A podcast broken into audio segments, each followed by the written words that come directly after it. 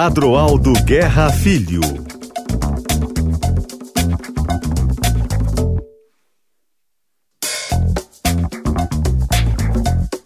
Meus amigos, muito boa noite. Estamos iniciando mais um Paredão do Guerrinha aqui pela Rádio Gaúcha, num sábado que é véspera de um Grenal. O Grenal não decide título, não, mas é um Grenal, e um Grenal sempre balança a casa, principalmente de quem perde. Então hoje eu tratei de trazer um cara que viveu muitos Grenais. Abandonou a reportagem esportiva, que fez com muito brilhantismo, Hoje segue sendo brilhante na apresentação de programas. E um cara que tem uma memória maravilhosa e que eu tenho certeza que vocês vão gostar muito desse papo, porque nós vamos relembrar muita coisa. Antônio Carlos Macedo. Que prazer, rapaz. Há muito tempo eu estou querendo te ouvir. Finalmente consegui colocar as mãos em ti. Muito legal te ouvir aqui no Paredão, Macedão. Olha, a satisfação é minha. Muito obrigado pelo convite aí, Guerrinha. À disposição do amigo. É isso. Que é isso, rapaz. Marcelão, deixa eu te fazer a primeira pergunta. Tu sempre sonhou ser jornalista? Não, não, Guerrinha, eu até há pouco conversando aí com o pessoal da técnica, falava exatamente do oposto. Eu conheci a Rádio Gaúcha no tempo do teu pai e da minha tia, lá no edifício União, 11 primeiro andar, com seis anos de idade. Eu era um guri tão medroso, tão medroso, tão tímido, que eu não conseguia pedir água se tivesse com sede, viu? E, e não uhum. sei porquê, porque cargas d'água do destino, eu acabei gostando de fazer jornalismo no colégio, aquela história de jornalzinho, é, qualquer trabalho que me dessem lá remetia para algo parecido pegava o audiovisual do, do, do colégio, fazia, imitava o jornal do almoço, e aquilo ali acabou me levando para o jornalismo. Então, é, eu era um peixe fora d'água do ponto de vista do comportamento, do ponto de vista é, do, das relações, porque era muito tímido. Mas a dor ensina a uhum. gemer, né? E aí vamos em frente, é, estamos verdade, aí até hoje, verdade, no ano verdade. que vem, 50 anos de jornalismo. Olha só, rapaz, ao mesmo tempo do Pedro Ernesto. É muito tempo, é. Eu estou fechando 48 também agora, Marcelo é muito, olha, nós, nós já perambulamos por aí, por vários lugares. E, e o primeiro emprego, Marcelo? Primeiro emprego, eh, Calda Júnior, 1974, Central do Interior. Eh, fui levado para lá pelo Antônio Brito, que depois viria a ser o nosso governador. Eu era recém, eh, tinha entrado na faculdade, então era o foca dos focas, né? Mas ali me dediquei, aprendi muito, lidei muito com o interior do Rio Grande do Sul, gosto muito do interior. Teve um período em que eu fui junto com o Afonso Lix, nós somos os responsáveis pelo esporte do interior. E aí a gente lidava com todos os times aí, Bagé, Brasil, Pelotas, Taguá, é, eh, times que já nem existem mais, era o nosso dia a dia. Fiquei um, um expert em futebol do interior naquele período. E, e quando tu, tu arrumou o primeiro emprego, a tua ideia era fazer esporte ou tu estava pronto para fazer qualquer coisa que aparecesse na tua frente? Não, eu estava pronto para qualquer coisa, né? Tanto que o primeiro emprego uhum. era de redator geral, era para pegar os assuntos Sim. que vinham pelos correspondentes e sucursais e transformar aquilo em texto e repassar os jornais. Mas a, o gosto pelo futebol já existia. E aí surgiu a brecha uhum. exatamente para ser editor eh, e redator de esportes do interior e eu caí para esse lado aí. Fiquei nessa função aí durante uns três ou quatro anos. Uhum. E aí apareceu a chance, além de fazer jornal, ouvir essa voz no rádio. O rádio te assustou no início, assim como me assustou. Quando apareceu a chance para mim fazer rádio, e eu comecei a fazer rádio foi com Falcão na Gaúcha, eu realmente fiquei assim, sabe, pensando, eu digo, mas não é a minha praia. E acabei daqui a pouco transformando isso numa cachaça. Contigo aconteceu a mesma coisa? Olha, foi, parecido, mas, mas olha aqui, na faculdade, o professor Carlos Alberto Carvalho tinha um programa, um, uma cadeira que, na qual a gente fazia um programa na rádio da universidade chamado, se eu não me engano, assunto de reportagem. E ali, uma uhum. vez, e ele incentivava que os alunos gravassem. E eu gravei com ele um programa e ele me disse depois do programa: Olha, rapaz, tu tens uma bela voz, tu tens que investir uhum. em rádio. E eu fiquei com aquilo na cabeça. E aí, quando surgiu a brecha, eu, eu fui, fui de, de repórter de geral da Rádio Guaíba em 1978, ah, eu abracei. Mas não tinha essa visão assim de ser radialista. Tanto que dois anos depois eu pedi demissão lá da Rádio Guaíba para continuar na Calda Júnior, no emprego em que, no, numa sub subchefia lá em que eu ia ganhar mais e abandonei, simplesmente abandonei o, a ideia do rádio, me dedicando só aos jornais. E a, a, a chance e, e, a necessidade, eu diria até, de trabalhar em rádio viria quando a Calda Júnior lá, eh, na qual tu trabalhasse também, ela foi à falência, uhum. né? A Calda Júnior tradicional Sim. do Dr. Breno Sim. Caldas, em 84, faliu, uhum. deixou todo mundo sem emprego. E aí, pessoas é que me conheciam de lá, como o Ranzolim, o Valdir Barbosa Paz, o Cleiton Celistre, num dado momento em que uma turma da rádio saiu, Pedro Ernesto, Vianney, João Garcia, resolveram montar a Rádio Sucesso, a recomposição da equipe de esportes ali do, do do, do, do é, visada por eles naquela época, eles queriam incluir alguém que fosse novato no setor, que não, não tivesse, entre aspas, os vícios da reportagem. E se lembraram de mim porque lá na Guaíba eu fazia assim, sempre que é, precisavam de um quinto repórter em cobertura de Grenal, coisa assim, eu fazia unidade móvel, fazia entrevista, coisa e tal. Me chamaram, me fizeram a proposta. E aí eu comecei em uhum. 84, por necessidade, a trabalhar na rádio. E estou aí até hoje, uhum. né? E na rádio tu já entrou como repórter esportivo ou tu passou por aquele processo de produção? Não, não, não. Eu, eu fui chamado para ser repórter esportivo. Realmente para ser. A, uhum. a, oferta era o desafio assim, ó. Nós queremos te lançar como repórter esportivo.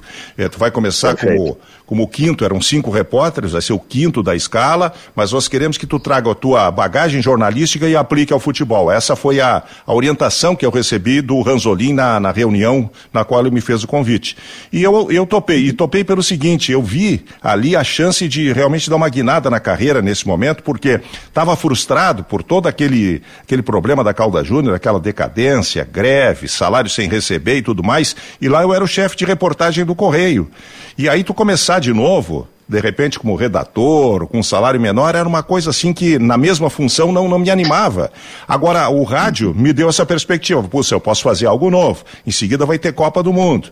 Quem sabe, né, eu não, não, não trabalhando para valer, eu não, não vou na Copa. E aí foi, foi esse meu, meu isso que me incentivou a abraçar o rádio naquele momento, e deu certo, tanto que eu entrei em 84 e em 86 eu fui para a Copa do México. E a estreia, Macedo, como repórter esportivo? Houve aquela preparação, eu preciso ser um pouco diferente desses que estão no, no batente, é, eu preciso ser incisivo, porque nós vivemos, eu e tu, e eu falo isso porque nós regulamos, é, uma outra época né, de entrevistar. Sim. Hoje Sim. é tudo muito diferente. Como é que se preparava naquela época o repórter? Ele ficava atrás do gol, ele tinha que aproveitar o intervalo para pegar o personagem, como é que era? É, era isso. Eu, eu, tinha como modelo o João Carlos Belmonte. Grande, grande figura, uhum. grande repórter esportivo. Belmonte era aquele que estava sempre no lance. Tu estava acompanhando uma jornada esportiva, daqui a um pouco o cara fazia o gol. O primeiro a entrevistar o jogador no intervalo era o Belmonte. Então eu peguei essa manha de correr. Terminava o primeiro tempo, o destaque do jogo, ah, podia saber que eu estava em cima dele, correndo lá, chegando uhum. no, no, no, no, camarada. É, a questão do, do dia a dia, a gente tinha acesso, e tu lembra bem disso, tinha acesso aos jogadores, né? Então, aí aquela história do, do, do da visão jornalística. Eu observava, por exemplo, esportes ao meio-dia ali, o resultado da rodada, a defesa do Internacional tá levando muito gol. Eu disse, Pô, isso aí dá uma boa pauta. De tarde, eu estava lá na chegada dos jogadores, pegava um por um e ouvia. E aí aí chegava no. Hoje nos esportes, tinha aquela gravaçãozinha, montava ali. A defesa do Inter explica não sei o quê, por que que tá levando gol. Aí vinha o Tafarel, Luiz Carlos Vinck, o Aloísio, aqueles falavam, né? E isso aí acabou uhum. ajudando a, a, me destacar. E, e, eu pegava muito o rabo de escala, às vezes tinha um jogo importante em Porto Alegre, eu estava lá no interior fazendo um amistoso.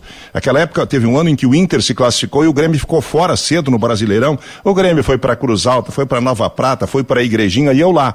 E aquilo não dava repercussão. O que, que eu fazia? Eu olhava lá algo diferente e trazia uma reportagem que pudesse ser usada depois, num show dos esportes, coisas assim. E nas entrevistas, Guerrinha, eu acho que foi uma autodefesa. Como eu era tímido, eu fazia uma pergunta. Se o camarada me, recebia, me respondia atravessado, eu respondia atravessado para ele também. E aí as entrevistas uhum. acabavam pegando fogo. E eu comecei a me destacar, assim, por, por não dar moleza para técnico, para dirigente, naquelas entrevistas. Uhum. E, principalmente depois de derrotas, quando o torcedor está querendo que o repórter, que o jornalista seja a voz dele no vestiário, né?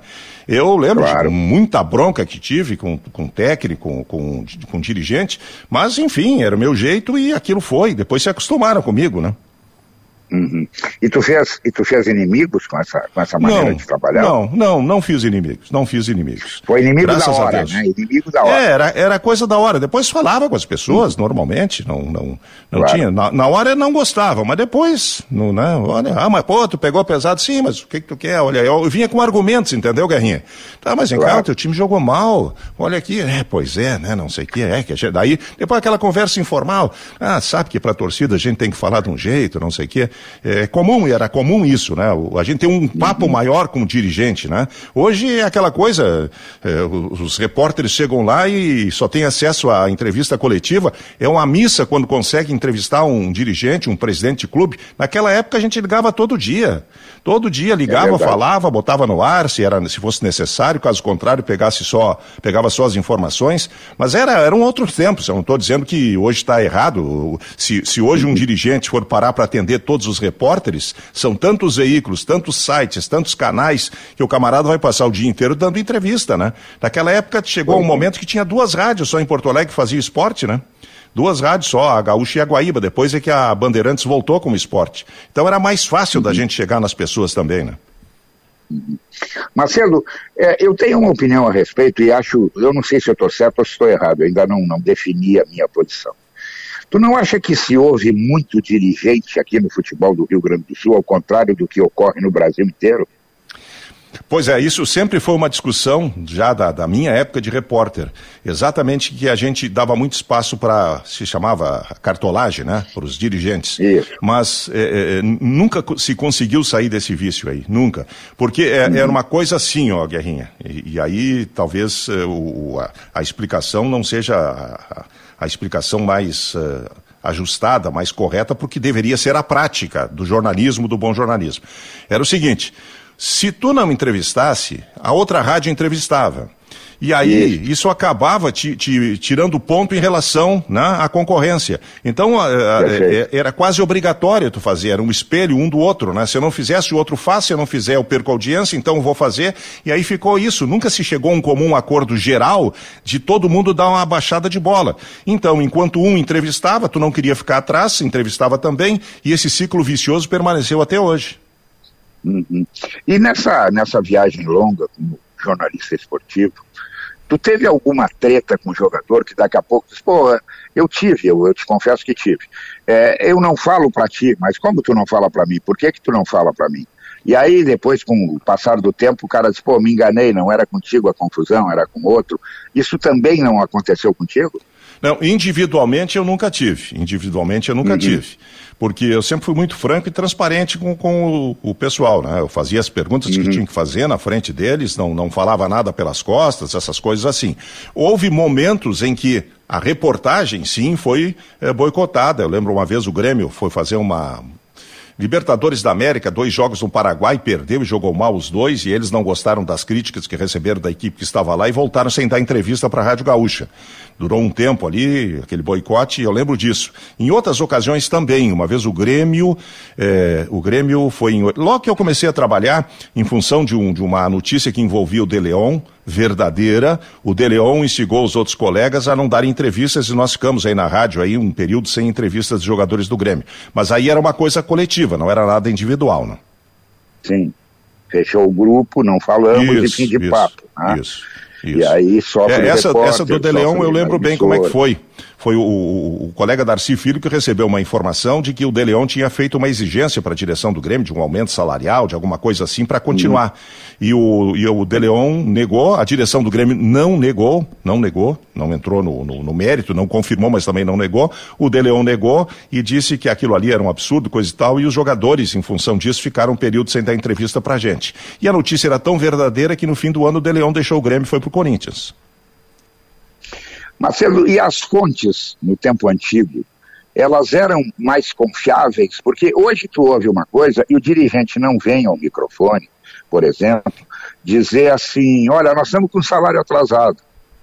Tem bronca no vestiário? Não, isso ninguém admite. Mas naquele tempo as fontes revelavam essas coisas? Olha, Guerrinha, é, era muito difícil de segurar, de o clube segurar esse tipo de informação, porque como a gente tinha acesso a jogadores, tinha acesso a dirigentes e tinha acesso também àquelas pessoas que eh, eh, circulavam em torno dos dirigentes, alguém sempre deixava escapar alguma coisa. Alguém sempre é. deixava escapar. E aí, né, segredo a partir do momento entre, em que... Segredo entre dois só matando um, né, Marcelo? É, é. E, e hoje, hoje é mais difícil exatamente por essa blindagem que existe, né? Como tu não fala com o dirigente, muitas vezes tu não fala nem com o assessor, porque também não sabe direito quem é, é enfim. Mas naquela época, bom, tu lembras bem, porque nós fomos contemporâneo aí de, de, de, de esporte num período, né? O, uhum. um treinamento, tu, tu, tu assistia o treino no, no lado do campo, muitas vezes ao lado do treinador, né? Ao Exato. lado do treinador. Lembro de assistir é. treino ao lado do seu Enio Andrade, por exemplo, no Beira Rio, do Abel Braga, né? Claro que não é naquele momento mais agudo em que ele está lá no meio do treino, né? Dando orientações uhum. aos jogadores, mas em alguns momentos em que deixava, era muito comum aquele tempo os coletivos, né? Deixava a bola rolar e ele estava ali batendo papo com a gente, e às vezes até fazendo algumas eh, revelações, algumas observações que eram úteis do ponto de vista depois do, da informação, né? Eu estava vendo alguma coisa sobre a tua vida e eu notei que daqui a pouco tu disse que tu é um cara tímido. Sim. Como é que tu consegue não ser tímido na frente do microfone? Pois é, é que eu, como eu disse, né, a dor ensina a gemer, né? É, o, eu, eu uso o microfone como escudo, Guerrinha. Como escudo, Sim. porque eu, por exemplo, eu falo na rádio com total naturalidade, atrás do microfone em qualquer lugar. Me tira o microfone, uhum. me coloca na frente de um auditório com 30 pessoas, eu paraliso. É mesmo? Ah, eu paraliso, não, não consigo. Tenho, não tenho, assim, sabe, verdadeiro pavor de eventos públicos, porque eu não gosto de falar em público. Uhum. O famoso Sim. discurso, esse negócio assim, uh -uh, travo, não consigo. É bem diferente Mas como é que tu consegue, Macedo, como é que tu consegue lidar com, essa, com esses milhares de fãs que tu tem? Entendeu? O cara te encontra num shopping, vai, eu quero falar com o Macedo, eu quero tirar uma foto com o Macedo, aí já, já junta de gente, já vem conversar contigo. Tu permanece tímido assim ou tu vai te soltando ao natural, não, não, dependendo eu, eu, do assunto? Depois, olha, depois que eu passei a fazer o Gaúcha hoje, é, hum. isso em 2002, então lá já vão, lá se vão duas décadas, né? Eu, eu, uhum. eu fui obrigado a fazer mais contatos com patrocinadores, Sim. com clientes e até com pessoas, né? Saía um pouco do mundo do futebol, então lidava com as mesmas pessoas. É, no, no, uhum. no Gaúcha hoje, passei a conhecer mais pessoas, a lidar com mais pessoas. E eu fui me acostumando com isso. Por exemplo, eu Sim. ia para reunião, era chamado para reuniões com clientes que eu não conhecia. Eu disse, Puxa vida, o que, que eu vou uhum. falar com essa pessoa? Aí eu descobri o seguinte, uma boa técnica a técnica do jornalista. O jornalista que faz perguntas. O camarada faz, produz, é, produz tinta. Vou perguntar sobre tinta. Como é que se faz? Qual é a matéria-prima? Qual é a dificuldade? Daqui um pouco a conversa está saindo já sobre os filhos dele, sobre o time que ele uhum. torce, o carro que ele gosta, porque aí o papo engrena, sabe? Então essas técnicas eu passei a adotar em relação a isso. Uhum. E, e com relação pessoas que hoje a gente encontra muito. Antes o radialista ficava, era mais difícil de ser identificado, né? Porque era só voz, então raramente tu aparecia num, numa televisão ou num jornal, as pessoas não se, não, tu passava e não, não te identificavam. Hoje com a internet, uhum. com os vídeos, com os Instagram da vida, Facebook, as pessoas identificam. Ah, eu paro com a maior naturalidade, converso, até porque, Guerrinha, eu não sou nada, Guerrinha, eu estou numa posição na Rádio Gaúcha, eu sou um cidadão comum, um cidadão do povo, normal, não, então não seja, as pessoas... Não seja tímido nessa hora, tu é é assim, tu é um cara que faz a opinião, tu é um cara correto, um cara que tem uma história, é assim. É, a gente, eu sei que a gente está ocupando um lugar que poderia ser de qualquer outro, mas precisa ter talento para ocupar Não. durante tanto tempo um lugar e ser reconhecido como tu é, rapaz. Não, mas claro, claro que a gente sabe que o reconhecimento vem em função de, de, um, de um, respeito ao trabalho da gente. Mas o que eu quero te dizer é o seguinte: é, é, esse negócio de mascarar em relação às pessoas, mas eu tenho pavor de quem faz isso, de ah, quem é famoso é, de quem é mais conhecido e de repente é, tem uma dificuldade, não para, não tira uma foto, não conversa. Eu converso com as pessoas com naturalidade, procuro saber sobre elas. É, quer tirar foto? Vamos tirar foto. Às vezes, mesmo com a história do Instagram, eu digo, vem cá, vamos tirar uma foto aqui, já boto a foto da pessoa. Então, nesse sentido aí, sou aberto, sou, sou bem, sou cidadão como os outros, na hora da conversa, na hora do papo. Agora, claro que eu sei claro. que isso se dá muito em função do que eu faço na rádio, né? Do, desse trabalho, uhum. desse, dessa audiência conquistada ao longo do tempo tempo aí, né? E por que, Macedo, a decisão daqui a pouco de sair do esporte e fazer outro segmento? Não, aí, aí Guerrinha, foi, foi uma, uma condicionante da Rádio Gaúcha, da RBS, no momento em que eu fui convidado para substituir o Mendelski no Gaúcha hoje. É o seguinte, uhum. eu, eu era o primeiro repórter da rádio, tinha recém eu lembro, vindo... Eu lembro, deixa eu só fazer um parênteses, eu lembro que quando isso aconteceu, muita gente dizia assim, bom, agora terminou. Como terminou? Não, terminou, terminou. Agora mudaram lá, a coisa vai cair, o Ibope vai despecar. e não aconteceu, muito pelo contrário. Ouvi muito, ouvi muito disso e infelizmente tive até alguns colegas com os quais trabalhei e ajudei que eh, fora da, da empresa trabalharam contra, ajudando a tentar puxar o tapete. Felizmente não conseguiram, uhum. infelizmente não Sim. deu o que eles esperavam. Mas é o seguinte, ó, uhum. quando me convidaram para substituir o Mendelski, a condição foi a seguinte, nós queremos que a partir daí tu seja uma pessoa identificada com o jornalismo. Claro que vai falar de esporte, porque tem quadros de esporte no Gaúcha hoje, no Chamada Geral, mas uhum. a base vai ser o jornalismo. Então, não dá para ficar como repórter esportivo, viajando, deixando o programa uhum. todo instante é, com um substituto. Tem que optar entre seguir a carreira, uma nova carreira, abrindo mão do que já foi feito e deixar o esporte para trás. Eu pensei o seguinte, uhum. Guerrinha, já, já estávamos em 2002 começando a viver a era das coletivas que começaram pelo Sim. Grêmio, quando o Grêmio inaugurou ainda no Estádio Olímpico seu novo vestiário. Aí no fim do jogo a gente já não entrava no vestiário, ficava lá na sala de imprensa, ali recebia o técnico, dirigentes e jogador a gente só pegava na saída, lá no, no portão de saída do vestiário. Ali foi a primeira mudança. Depois, quando o Leão trabalhou no Internacional, ele também instituiu as coletivas no Inter.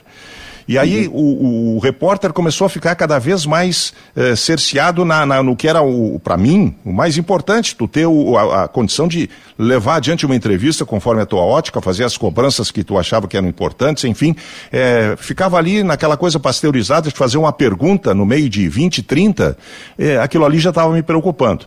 Mas eu pensava que talvez a saída fosse largar reportagem para ser simplesmente apresentador de programas esportivos na rádio. Eu já apresentava o pré-jornada, pensei, bom, daqui a um pouco vou é, propor para ser o apresentador, como temos hoje o Felipe Gamba, por exemplo, o Silvio Benfica fez esse trabalho.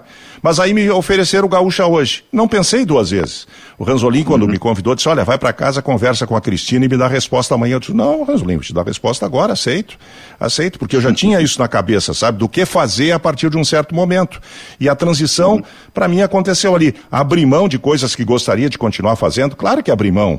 É, quem não gosta de ir numa Copa do Mundo, numa Olimpíada, claro. fazer um jogo importante, né, num estádio lotado. Mas tu não pode ter tudo na vida, né? Então, é, o Gaúcha dá, hoje, né? Para quem me disse assim, pô.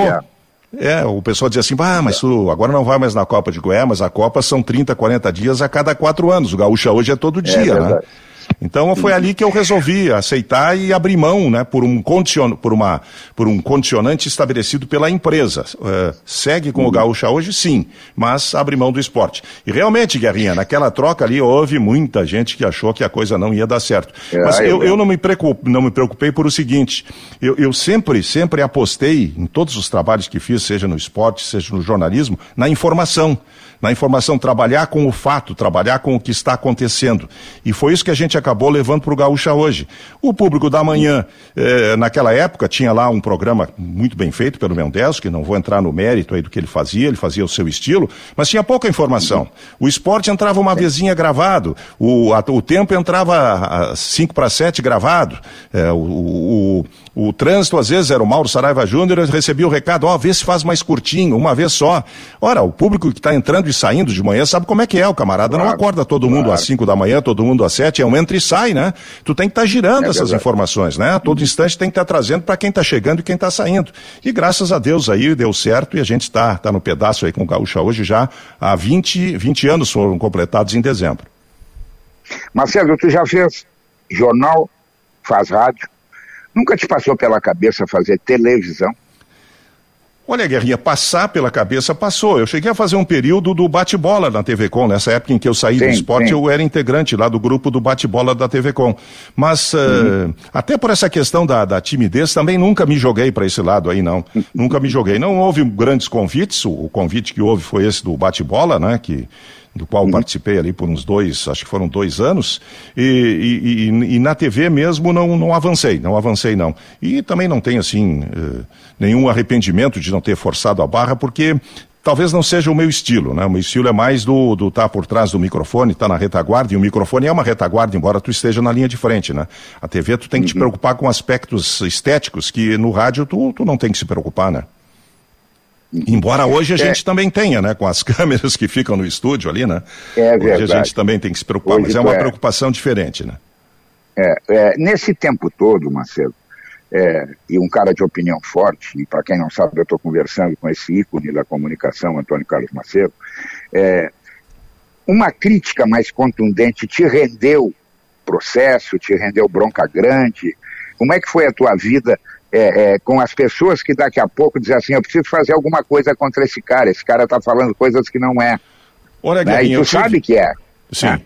Eu, eu, lembro de um episódio né, que, que, foi anterior ao, ao, a, a, esse período aí só de jornalismo, em que eu era substituto do Gaúcho Repórter, que eu fiz umas críticas a um autor de um livro e ele entrou na, na, na justiça e, e, e, ganhou o processo, e o processo não era contra mim, era contra a Rádio Gaúcha. Mas ali eu aprendi, uhum. foi, foi um episódio em que eu aprendi o seguinte. Faça a crítica com argumento, não critique a pessoa, porque eu tinha feito uma crítica à pessoa. Então, se tu não uhum. criticar a pessoa, tu usar argumentos para contestar ideias, por mais dura que seja a tua crítica, tu não dá razão para a pessoa entrar com um, um processo contra ti. Ela até pode entrar, mas vai chegar lá, eu, eu não estou falando do senhor, eu estou falando da sua ideia, da sua proposta, do que o senhor quer fazer. É diferente. E aí eu tenho o direito uhum. de opinar, né? De achar que é bom, que é ruim, claro. que é um bom projeto o projeto, que é uma boa ideia.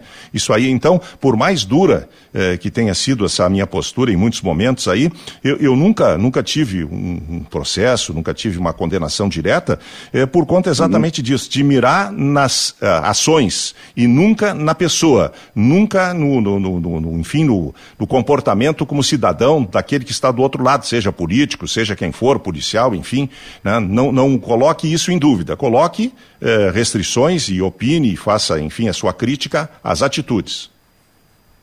É, eu tenho uma outra ideia, Marcelo. É, o cara diz assim, pô, Guerrinha, tu, daqui a pouco tu mete o pau no cara. O, o, quem dá opinião tem que dar opinião. Sim. Esse negócio sim. de ficar em cima do muro não é legal para quem ouve. Sim, mas o que, que tu acha disso? Eu, eu acho uma coisa, e tu, o que, que acha? Até para confrontar ideias, né? Sim, sim, sim, sim. Não, mas é, mas é isso, é, é, é, nesse sentido que eu falo. Mas agora, a crítica, uma coisa é tu dizer, olha, o dirigente aí não está sabendo nada, aí está fazendo mal, organizando mal o time. A outra coisa é tu dizer que, ah, esse camarada aí é um incompetente, essa figura aí não poderia estar no cargo que ocupa, não sei o uhum. quê, é, atingindo a honra da pessoa.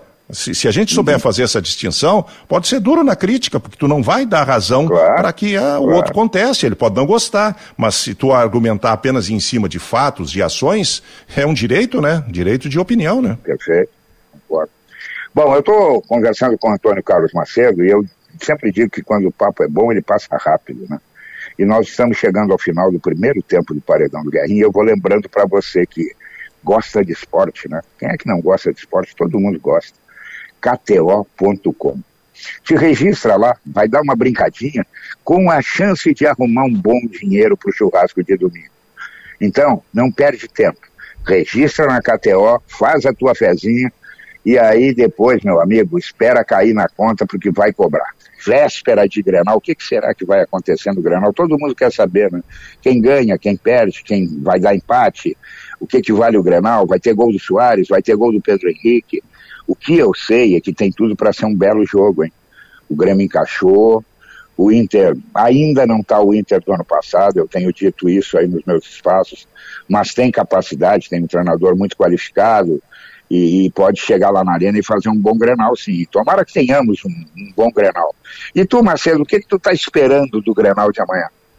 Olha, Guerrinha, os elementos, os ingredientes estão colocados aí para um belo prato. Agora, eu fico sempre com um pezinho atrás, porque já tivemos em muitas oportunidades exatamente essa expectativa de que, puxa, o Grenal vai ser um Grenal bem jogado, uh, um Grenal de futebol vistoso, e aí prevalece aquela coisa que eu aprendi ao longo aí do, dos anos de convivência com o Grêmio Internacional, como setorista de um lado e de outro, é que o pessoal tem mais medo de perder do que vontade de ganhar. Quando tem Grenal, é os dois lados têm muito mais medo de perder do que vontade de ganhar. E isso, inúmeras vezes, inúmeras oportunidades, acaba resultando num jogo ruim, de futebol fraco, que decepciona todo mundo. Né? Uhum. Marcelo, deixa eu te, te, pedir uma opinião a respeito, porque as opiniões divergem. O que, que tu acha do VAR? Olha, Guerrinha, eu acho que o VAR ele veio resolver uma série de problemas. Veio resolver uma série de problemas. Agora, como tudo aqui no Brasil, a coisa é mais complicada, porque eu assisto os campeonatos europeus, primeiro, o VAR não interfere tanto. Às vezes há lances, uhum. inclusive, que a gente fica como brasileiros, tipo, vem cá, o VAR não vai entrar e eles respeitam a decisão de campo. Para entrar naqueles lances realmente em que o árbitro acabou não vendo uma jogada, né, não viu uma mão, não viu uma, um, um, enfim, um pisão, alguma coisa, mas a, a, interpretação do árbitro é muito respeitada pelo VAR. E segundo, eles são muito mais rápidos em, em dar sua decisão, né? Então aqui no futebol brasileiro a gente tem muitas vezes um VAR que atrapalha muito mais do que ajuda e aí gera descontentamento, é aquela reclamação que vem desde o dirigente até o torcedor, passando pelos profissionais. Só que ele sempre, né, como sempre, isso é uma tradição no futebol brasileiro, a arbitragem só é reclamada quando prejudica, né? Quando o, o erro é a favor, Verdade. Ficamos todos quietinhos, né? Uhum. É, eu, eu, o que me irrita muito, eu vejo também muito futebol, né? até porque eu sou um apostador, eu acompanho tudo que posso. Ah, quando o árbitro fala no VAR, ele é cercado, ele precisa chamar a polícia, né? Porque é, as pessoas é. parecem que não têm educação. Espera, vamos ver qual é a decisão do cara, depois a gente contesta ou aplaude. Mas falta educação para os jogadores, eu acho. É, é isso aí. É, é nós temos o, o, o, futebol brasileiro tem aquela leva para campo aquela coisa do brasileiro de querer levar vantagem em tudo, né? Então tu, tu de repente o camarada passa e te dá um encontrãozinho no peito, o cara cai para trás com a mão nos, nos, lábios como se tivesse levado um soco do Mike Tyson. Né? Isso, fica isso, isso, isso aí, isso, um camarada desse tinha que ser analisado pelo VAR e levar uma suspensão, sabe? Esse tipo de Perfeito. coisa, de querer ser mais malandro que o outro, tem que, tem que terminar no futebol brasileiro, né? E acaba chegando uhum. até onde não precisava, porque o VAR é técnico. O VAR é uma decisão que é tomada lá distante do gramado, o árbitro recebe a orientação, vai lá conferir, se ele acha e concorda, vai lá e marca em cima de imagens. Não é interpretação, uhum. ali é a imagem que está dizendo para ele claro. que foi, a mão que não foi, etc e tal. Sempre tem um, um quê de interpretação, mas é, é uma imagem, é algo técnico para ele analisar. E ficam em cima ali pressionando de uma forma tal como se isso fosse adiantar. Não adianta, né? Não adianta, não resolve. Mas também uhum. os árbitros tinham que ser mais rigorosos aí, ó. Vai reclamar ali em volta, distribui meia dúzia de cartão amarelo. Se todo, todos uhum. eles fizerem isso num primeiro momento, vão dizer que estão atrapalhando os jogos, que estão sujando de cartões, Sim. etc e tal. Mas depois cria-se em torno disso uma certa disciplina, vão pensar duas vezes antes de fazer esse tipo de reclamação. Uhum. Macedo, como é que tu está vendo o futebol brasileiro? O Palmeiras e o Flamengo estão fazendo com que o futebol brasileiro se torne quase um futebol espanhol, com dois clubes muito à frente dos outros, ou esse quadro pode mudar? Olha, Guerrinha, eu estou vendo com preocupação não só o futebol brasileiro, como o futebol mundial, os principais centros, porque uhum. a, a, coisa está cada vez mais concentrada, né? Pega o futebol espanhol, dois times disputam os títulos lá, Barcelona e Real Madrid, e de vez em quando pinta um terceiro lá, que é o Real, o Atlético de Madrid, mas de é. vez em quando, né? De vez em quando, né? O uhum. Atlético que é a é. terceira força. A Inglaterra, há quanto tempo lá o Manchester City está nas cabeças aí e, e, e, ganhando o título, ninguém ganha dele e não consegue ganhar o, o campeonato, né? Na Alemanha, o Bayern é, vai para oito ou nove títulos agora, né? Tá, tá, na liderança. No italiano, a Juventus chegou a emplacar sete campeonatos consecutivos. E na França, o PSG Olha. é o dono do pedaço, né? E no Brasil, uhum. tô vendo que a gente vai para esse caminho. É, o, o, o Flamengo, por, porque é um clube que tem potencial, não adianta a gente brigar, ele tem potencial de torcida, tem potencial mercadológico, consegue valores maiores por tudo que coloca no mercado. E a nossa sorte, talvez, pensando assim regionalmente, em termos de dupla grenal, é que ainda tem um quê de amadorismo no Flamengo, né? Vide o que aconteceu uhum. do ano passado para cá. O Dorival Júnior, que para mim não é nenhuma Brastemp como técnico de futebol, mas é um treinador que enxerga, que sabe fazer as coisas. Pegou um Flamengo que não estava ganhando de ninguém, né? E, e organizou, uhum. conseguiu colocar Pedro e, e Gabigol jogando jogando juntos, levou o Flamengo a duas finais, ganhou dois títulos. Aí o que que os, os uh, visionários dirigentes do Flamengo disseram? Ah, não, mas o desempenho não foi bom. Poxa, o cara ganha dois uhum. títulos na decisão de três é. e talvez não tivesse ido para as cabeças no Campeonato Brasileiro, primeiro, porque já pegou com o barco andando, e segundo, porque que, se tu está dividido em duas competições, é, a terceira claro. naturalmente acaba sendo prejudicada, né?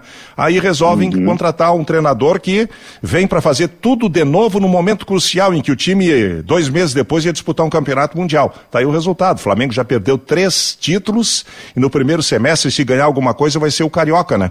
Então, se, se os dirigentes do Flamengo fossem mais profissionais, talvez a distância ainda em relação aos outros clubes fosse maior. E o Palmeiras, para mim, é o mais organizado deles todos, hein? Porque o Palmeiras não é o time de maior torcida de São Paulo, né? É, é a segunda maior torcida. Corinthians tem uhum. muito mais público, mas o Palmeiras consegue, fruto de uma organização, da presidente, que, que é dona de uma grande financeira e que ajudou a bancar, a financiar os, o, o Palmeiras para chegar nesse ponto. O Palmeiras está muito bem estruturado, muito bem organizado. Pode ver que o Palmeiras não faz contratações mirabolantes como faz o Flamengo, né? Mas está ali com um time sempre competitivo, campeão brasileiro, campeão da Libertadores no ano, enfim, é, eu, eu acho que o Palmeiras é, acertou o passo.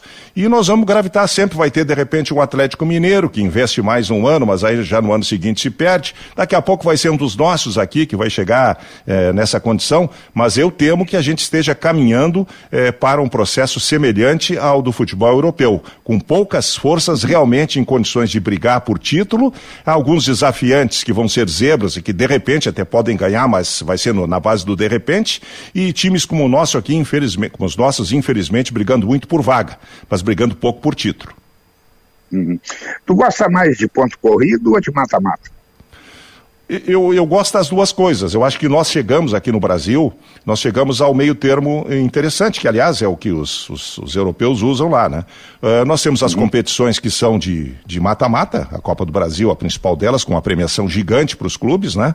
É, favorecendo aqueles duelos de 180 minutos, em que uh, nós aqui, principalmente o Grêmio, uh, temos grande vantagem, tanto que o Grêmio lá do Cruzeiro é um dos maiores vencedores da Copa do Brasil. Mas o, o campeonato de pontos corridos, ele premia o melhor maior em regularidade, né, Guerrinha? Claro. Aí, claro, claro aquele que claro. tem mais dinheiro vai ter o melhor time. Bom, isso claro. faz parte. Agora, a premiação de um time num campeonato de pontos corridos, é a premiação, premiação que eu digo de título, né? É daquele que tem mais competência ao longo de 38 rodadas. E isso tem que ser, tem que ser é, comemorado, tem que ser apreciado e aplaudido, né? Então, as duas coisas, uhum. para mim, acho que estão bem encaixadas. Eu não gosto quando vejo, inclusive, colegas nossos aí contestando o Campeonato Brasileiro de pontos corridos, porque às vezes ele termina cedo, com duas duas, três rodadas de antecedência. Ora, é consequência de um time que foi melhor que os outros, porque os outros não foi se armaram para levar a decisão até o fim, né? Uhum.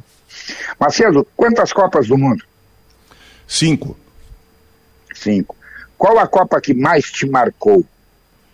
Olha, a que mais me marcou, a que mais me marcou mesmo foi a Copa do Mundo de 94 nos Estados Unidos, porque uhum. eh, havia aquela todo aquele jejum, né? O Brasil não ganhava o título desde 1970 e aquela Copa ali com a vitória do time do, do Parreira, eh, nas, na, da forma como acabou ganhando, né? Enfim, indo para a final com a Itália, ganhando os pênaltis, mas toda a campanha da, da seleção, eh, aquilo ali trouxe para gente assim um, um trabalho que foi inédito, né? Pela primeira vez se fazia uma Copa pelo menos na minha geração, de ponta a ponta com o Brasil chegando ao último jogo e tudo mais. Então, foi marcante para mim aquela ali. Mas a de 2002 também, Guerrinha. De 2002, uhum. o time do Filipão também, né?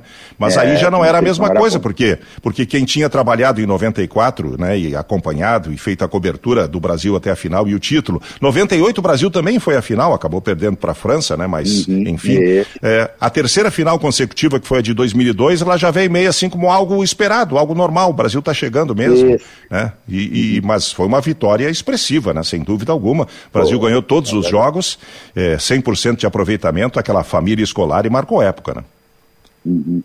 E quando é que tu acha que a gente vai voltar a comemorar um título mundial com a seleção brasileira?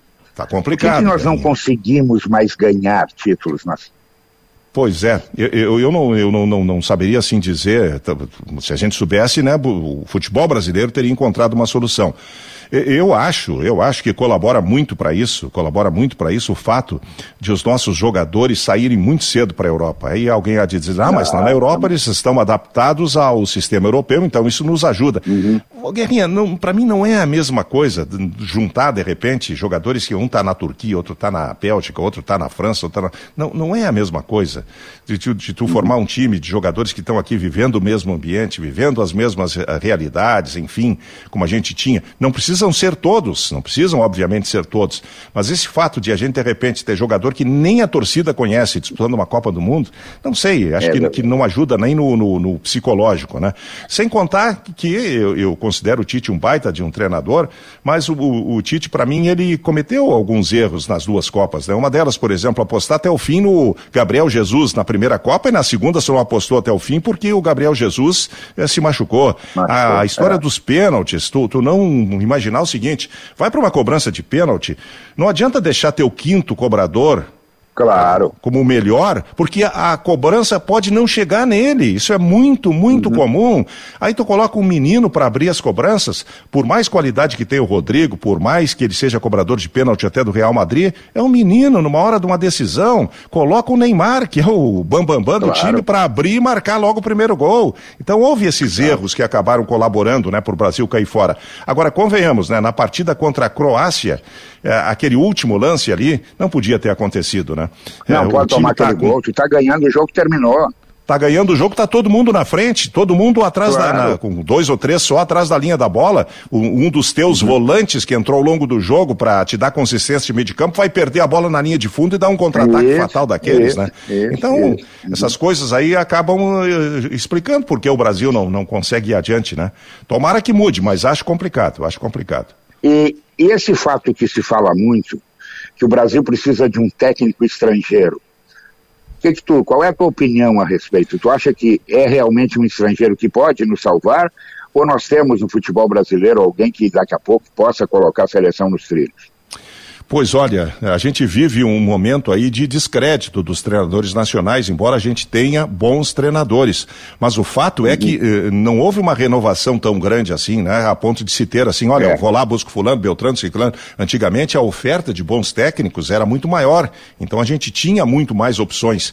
Eu não sei se estrangeiro é a solução, mas talvez diante do quadro do momento, talvez a tentativa de buscar algo novo, com alguém que venha com as ideias eh, europeias, usando jogadores que em 99% jogam na Europa, talvez, talvez possa ser uma saída, já que a gente não está conseguindo encontrar alternativas com os nossos treinadores. Porque uhum. me pergunta quem do futebol brasileiro hoje dá para chegar e colocar na seleção brasileira para substituir o Tite sem contestação. Qualquer um que indicar vai ser contestado, né?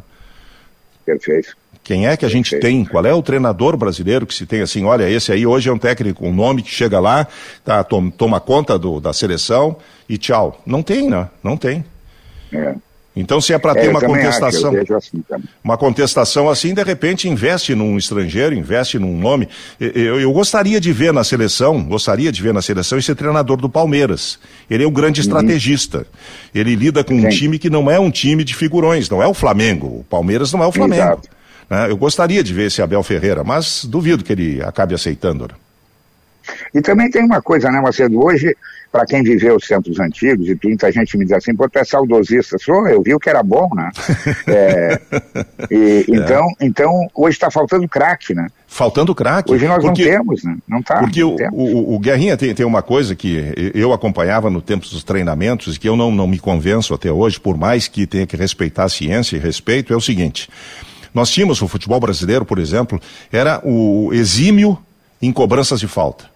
Gols de uhum. falta saiu em todas as rodadas de qualquer campeonato. Hoje a gente conta nos dedos. Por que, que isso não é acontece? Verdade. Os caras não treinam. Não treina. Ah, não, mas não pode treinar depois do treino porque aí vai estourar o músculo, não sei o quê, a fisiologia diz isso, diz aquilo. Mas tem que buscar um meio termo. Nós precisamos treinar mais fundamentos. Gol de fora da área. Quem é que faz gol de fora da área no futebol brasileiro? Conta não nos tem. dedos também. Não. E antes a gente tinha tudo isso. Eram características, além do improviso, do drible, da jogada bonita, nós tínhamos isso no futebol brasileiro. Não temos mais. E eu acho que isso é. passa muito pelos profissionais. Nesse sentido aí tem que haver um meio termo. Eu lembro que uma vez entrevistaram o, o Roberto Dinamite Schmidt, que era exímio cobrador de faltas, né? E perguntaram qual era o segredo. Ele disse: olha, depois de cada treino, eu treino pelo menos 40, 50 cobranças. E sou tão detalhista que vou lá no vestiário, boto a chuteira com a mesma botinha que eu uso no jogo, para ter o mesmo peso uhum. no pé e bater na bola. Ah, aí no jogo, ele guardava, né? Quase claro. todas as partidas ele estava complicado o gol do Vasco. Vai perguntar para o Zico a lembra, mesma coisa. Você lembra do Valdomiro? Sim, o Valdomiro, quando chegou no Beira Rio, para quem não sabe, Valdomiro, eu considero não o melhor, mas o mais importante jogador da história do Internacional. Por que isso? Uhum. Porque o Valdomiro participou de todos os títulos regionais da sua época, e foram, ele participou dos, do Octa Campeonato, de todos eles de forma decisiva, forma decisiva, seja em gols, seja em cruzamentos. Ele foi decisivo no Campeonato Brasileiro do Internacional, eh, nos, nos, três campeonatos, enfim, considero ele o jogador mais importante, sob o ponto de vista da relação custo-benefício. O Valdomiro chegou no uhum. Beira Rio, era um jogador que tinha potencial, mas era um tosco, a torcida vaiava. O Daltro Menezes e... escalava o Valdomiro no interior e não escalava no Beira Rio. E ele treinava, uhum. treinava ao seu jeito, inclusive em casa, consta que ele usava, botava um, um, um peso nos pés para andar dentro de casa, com o peso e no, no, campo ter aquele, aquela musculatura melhor. E ele foi se aprimorando, virou um exímio cobrador de faltas, virou um exímio cruzador, ninguém cruzava no futebol brasileiro como o Valdomiro, e chegou de jogador tosco à seleção brasileira. Está aí um exemplo Perfeito. de que como o treinamento é. pode moldar um jogador. Uhum. É, eu também acho que hoje fica esse negócio, ah, o cara correu não sei quanto, quantos quilômetros para o jogo, muito bem, tá? E aí, não, mas não, não fez nenhum cruzamento, não fez nenhum gol, não participou nada. Pô, mas então, então não é por aí, né, cara? Nós temos que mudar isso. Hoje nós perdemos a essência do nosso futebol, Marcelo, é, do drible. Isso. O jogador não arrisca mais. Não arrisca. Tem que arriscar.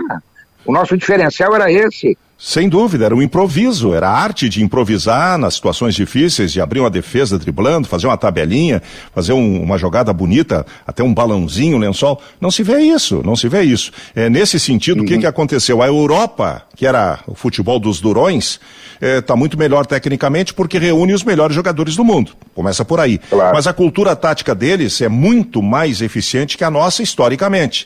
Hoje, o que, que nós temos? Jogadores que perderam a técnica e tentam, através dos treinadores, adaptar a questão eh, eh tática, eh, trazendo para cá os princípios europeus, e eu não estou contestando que se traga, mas que queira adaptar isso para fazer um confronto com eles. Não, não. Nós temos que partir da improvisação, da técnica, para chegar na parte tática, que é importante, que é decisiva, e aí sim fazer frente. A maior prova disso é que a gente não ganha campeonato de, de clubes aí desde o Corinthians uhum. em 2012, 2013, né?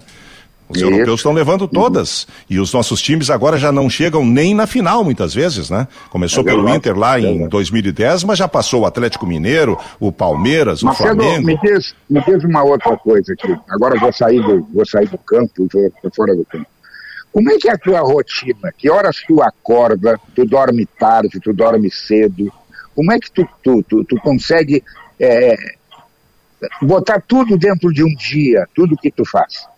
É o seguinte, Guerrinha, eu, eu acordo agora, né, que desde a pandemia, fazendo o programa em casa, acordo um pouquinho mais tarde, 4 e 20 da manhã. Uhum.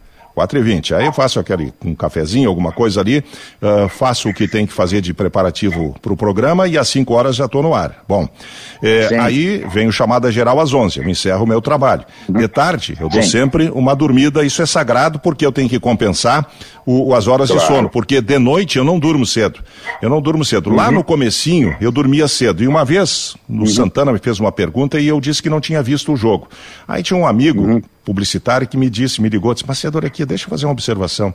Se tu diz que não viu, o, o, tu, tu, tu sabe menos que o teu ouvinte. Tá? Então, se tu não viu, não diz que tu não viu. Eu fiquei pensando, puxa vida, ele tem razão. E a partir dali é. eu passei a dormir tarde e assistir todos os jogos, eu assisto tudo até meia-noite por aí, aí que eu vou dormir. Aí que eu vou dormir, esse é meu horário. Então são quatro uhum. horas de sono de noite e mais uma parte durante o dia. Claro que eu estou sempre com o sono atrasado, né? E aí no fim de semana eu procuro dar uma, uma, uma recuperada. Mas eh, é o ônus, né, Guerrinha? Não adianta. Para estar tá por dentro das coisas tem que ficar acompanhando. Então, eu claro, fico vendo televisão, claro. fico vendo jogos, eh, qualquer uhum. jogo eu fico assistindo, enfim.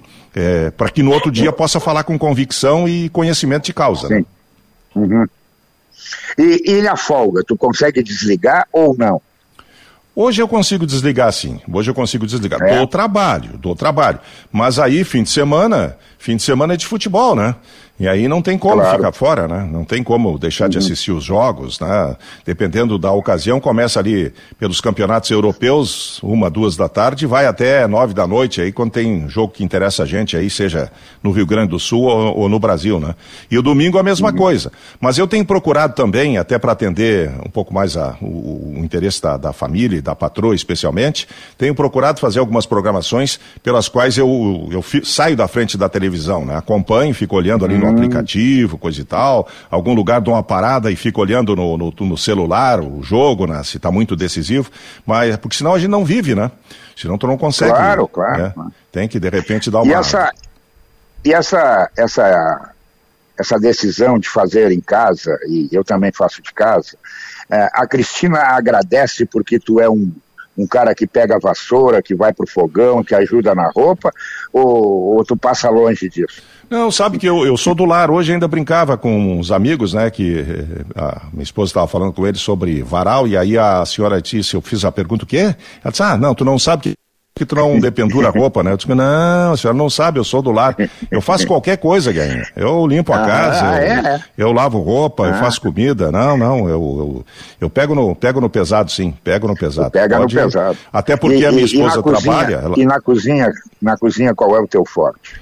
É, eu, eu, era dos, de, de, fazer churrascos, essas coisas, né? Uhum. Mas com o passar do Sim. tempo eu fui aprendendo, ó, é, e teve um período em que eu fazia comida da casa durante a pandemia, e aí eu, eu, eu, faço praticamente, eu não gosto de fazer molhos, esses negócios assim que envolve é, molho né, é branco, assim, mas é, o, o, resto, feijão, lentilha, é, Olha fazer... Só pegar um, um, tatu e fazer na panela de pressão, depois botar na, na panela Opa. com molho. Né? Essas coisas todas assim eu aprendi a fazer e, e, gosto de fazer. Mas ultimamente, como a minha esposa tem restaurante, né? Aí eu vou almoçar lá, Sim. fico sem é, esse espaço fácil, aí, né? né? Mais fácil. É, e, é, e, e tem uma outra coisa. Pagar 10%, né? Não precisa dar os 10% também, tem é, isso. É. E, e, e, tem uma outra coisa, né, Garrinha, aqui, que até essa semana, assim, eu, eu comentei com, com ela, que, que me deixa nostálgico, me deixa entristecido, mas é a vida, né?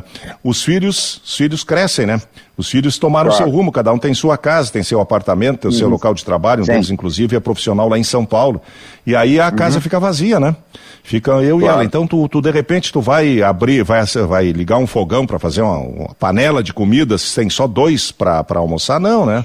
Aí tu opta pelo é, mais simples. É, é muita né? mão de obra, né? Muita é, então essas coisas a gente acaba vivendo, né?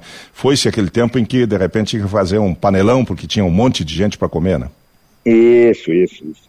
Macedão, qual é o plano de vida a partir de agora? Vai até quando? Tu tem isso especificado ou tu tá deixando que nem o Zeca Pagodinho? Deixa a vida me levar. Eu tô nessa, eu tô nessa. Eu já tive, pouca é. gente sabe, eu, eu já tive praticamente por saída da empresa no ano passado. Foi 2022? Uhum. Não, 2021. Sim. Era para sair. Estava acertado, sairia no uhum. fim de março. Mas aí a gente atendia um pedido aí para permanecer e, e, e, continuei. Por enquanto a gente uhum. não tem planos assim de, de encerrar a relação. É, mas eu não, não pretendo ir muito longe, não, Guerrinha, porque é. É, em maio faz 68 anos. E aí depois vai viver o quê? Ah, tá um guri ainda. Tá um guri. Ah, mas eu sei, eu sei que hoje, pela, pelo, pelo pelo quadro que a gente vive, né, em que as pessoas vão aí com facilidade aos 80, 85, 90 anos. Uhum. Meu pai está com 93 e está firme e forte. Uhum. É, tem, tem, a gente tem mais tempo, tem uma sobrevida boa. Mas e aí, de repente tu já vai fazer as coisas que poderia fazer hoje com mais alegria, com mais mobilidade, isso. fazer se arrastando, né? Então tem que pensar uhum. tudo isso. Mas por enquanto, por enquanto eu estou numa relação aí, eu e a empresa do deixa a vida nos levar, né? Uhum. E tu gosta, tu gosta de praia, tu gosta de serra? Eu, eu, eu não gostava de praia, mas aí um, teve uhum. um, umas férias em que a gente foi para fazer um, um. Andou por Santa Catarina e na passada passamos por Torres. E eu gostei tanto de Torres por ser tudo tão perto que eu resolvi comprar um apartamentinho lá em Torres e lá é o nosso ponto do, de, de, de, parada em fins de semana, em, em férias também. Mas nesse ano, uhum. nas férias, justamente para a gente não se acostumar e ficar só num lugar, a gente fez uma viagem aí de quase 3 mil quilômetros pelo interior do estado. Cruzei o Rio Grande Oba. do Sul de ponta a ponta aí, fui nas missões, fui lá no Salto de, do Iacumã, eh, fui em Ametista do Sul, enfim, cruzei o Rio Grande do Sul de, de, de, de um lado para o outro, do, na, passando por várias cidades, e foi uma experiência muito legal, muito bacana, gostei muito e quero ver se repito aí em, em outras oportunidades. Porque a gente acaba, Guerrinha, agora, é, e a gente tá. acaba perdendo, né, a, a, uma, e isso, para isso foi importante a, a, viagem. Primeiro, algumas coisas que não se conhecem são nossas aqui. Eu, por exemplo, não conhecia as ruínas de São Miguel. Um, Sim. É, é, um local histórico que atrai turistas de todo mundo, né? E fui lá conhecer. Uhum. Não conhecia o salto do Yucumã, que é a maior cascata longitudinal do mundo, é, um quilômetro uhum. e oitocentos metros de queda de água, né, na horizontal, que a gente não sabe onde começa e onde termina. Coisas que estão bem pertinho da gente e muitas vezes se busca conhece, longe é. o que está perto, né? E outra, reviver Exato. locais que a gente conheceu no tempo em que eu trabalhava na Central do Interior, né? Que foi o início da nossa conversa aqui. Eu visitei muitos desses lugares conheci muitas partes do Rio Grande do Sul, mas isso há quanto tempo atrás? E agora é uma felicidade tu rever as cidades modernas, crescidas, desenvolvidas. É bacana, é legal. Então, esse contato com as nossas origens, né, esse, essa, é, proximidade a gente tem que manter, né? Tem que manter. Sabe que eu, eu também não, eu não, eu não, não era um cara de sair assim quando tinha uma folga. E esse, esse ano agora eu, eu fui conhecer Vespasiano Correia. Ah, sim. Olha, sim, é, do... é, uma cidadezinha é... pequenininha, agradabilíssima, entendeu? As pessoas deixam os carros abertos com a chave na ignição. É um, é um, e eu voltei de lá, Macedo, remoçado. Eu voltei novo. Sim, Três dias eu, lá, eu, eu voltei, eu... parece que, entendeu? Ganhei um oxigênio diferente. Então tem Isso. coisas que a gente não conhece e fica ouvindo assim, diz, não, mas não é, não, não, vou lá ver, vou conhecer. Nós temos é. que arrumar isso, porque tem vida, né? A gente precisa viver. Isso. Vespasiano que tem o maior viaduto, o viaduto mais alto do mundo, né? Isso, o 13, o 13. O viaduto 13, que é o viaduto mais lá, alto do mundo. Eu andei perto nas férias, eu andei em Mussum, que é do lado. Mas, ah. Guerrinha, foi no dia, no dia mais quente das férias. O termômetro estava batendo em, no sol, em, passando os 40. E a gente não teve uhum. fôlego para seguir adiante, a gente retornou, era uma estrada de chão, tinha que voltar para Santa Teresa, ir lá para o Vale dos Vinhedos. E nós paramos às quatro da tarde, não, vamos voltar que não dá mais, porque o destino era o 13. Mas em Mussum claro. já tem um baita de um viaduto na entrada, né? Um baita de um, de um viaduto. Uhum. Tanto que o, o Mussum se autodenomina a cidade das pontes e viadutos, né? Isso, exatamente, exatamente. Marcelão, vou te lembrar uma coisa aqui, coloca o teu conhecimento em campo com a KTO.com. Faz o teu registro e começa a brincar. Já imaginou aumentar ainda mais a renda familiar? Pô, isso não tem preço e ficar o fim de semana assistindo jogos, isso é uma emoção maravilhosa. KTO.com onde Sem a dúvida. diversão acontece. É, Bom, verdade, eu conversei, é esse papo maravilhoso, Antônio Carlos Macedo, ícone do Rádio Gaúcho, e que tranquilizou todo mundo, não está pensando em largar, não, está pensando em continuar e faz muito bem, está inteiro, está novo. Pedro Ernesto me perguntou, pô, Garrinha, como é que tá a tua vida, 67 anos tal. Pedro, eu era de frequentar boate, Hoje tu quer me achar, tu vai na Panvel. Eu tô na Panvel. entendeu? Hoje mudou, meu rumo mudou. Mas aí, o que, que vamos fazer? Vamos levar. Marcedão, obrigado pelo papo. Opa. Saúde para ti, para toda a tua família. Continua sendo esse cara brilhante que tu é, esse colega maravilhoso, entendeu? E a gente vai voltar a conversar, assim, tomara que a, o futebol gaúcho volte a brilhar, para a gente voltar a conversar e, e exaltar o nosso futebol também. Tomara, tomara, porque a gente rompeu, levou anos para romper a barreira do Mampituba. Não podemos voltar é, atrás e ficar é de novo aqui encolhidos é aqui no canto, aqui só disputando o Campeonato Gaúcho com chance de título para Grêmio e Inter, né? É verdade. Tá certo, Guerrinha? Aquele abraço, muito obrigado pelo convite aí, um abraço à nossa audiência. É isso. Então tá, obrigado, agradeço eu. Termina aqui o paredão do Guerrinha. Ah, vou lembrar você amanhã. Amanhã tem Grenal, 20 horas, na Arena. Tomara que tenhamos um grande jogo. Como disse o Marcelo aqui nesse papo, ingredientes não faltam. E eu acho que os dois cozinheiros podem servir um grande jantar e a gente depois, no final do jogo, exaltar que foi um grande jogo. O Paredão do Guerrinha? Paredão do Guerrinha volta sábado que vem. Tchau.